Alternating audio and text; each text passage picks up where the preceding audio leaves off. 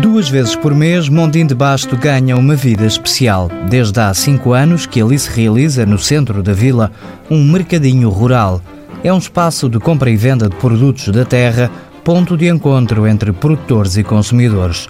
A Câmara Municipal percebeu que a iniciativa agrada à população e está agora a melhorar as condições do local, como explica o Presidente da Autarquia, Humberto Cerqueira. Dar-lhe uma nova dimensão, dar-lhe mais qualidade, melhores condições físicas, dar-lhe uma melhor imagem e para isso podermos conseguir atrair mais pessoas, quer pessoas que compram, eh, consumidores domésticos, queremos atrair também restaurantes, eh, hotelaria aqui do Conselho também que possam vir aqui comprar os seus produtos e também conseguir atrair muitos turistas que, eh, em número crescente, também passando aqui em Mondim de Basto. O projeto tem o apoio da Associação de Desenvolvimento Rural do Basto e prevê, sobretudo, melhorar a imagem do mercadinho. Fazer uma aposta muito grande, sobretudo na divulgação, na publicidade, na própria imagem do projeto, porque entendemos que a própria imagem dos inquéritos que foram feitos é de facto um aspecto a melhorar,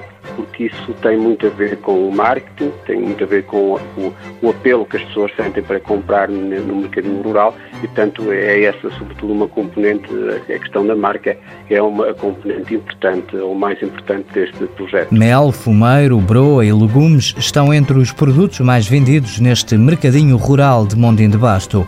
O projeto deve estar totalmente concluído no verão do próximo ano projeto cofinanciado pela União Europeia ao abrigo do Fundo Europeu Agrícola para o Desenvolvimento Rural. A Europa investe nas zonas rurais.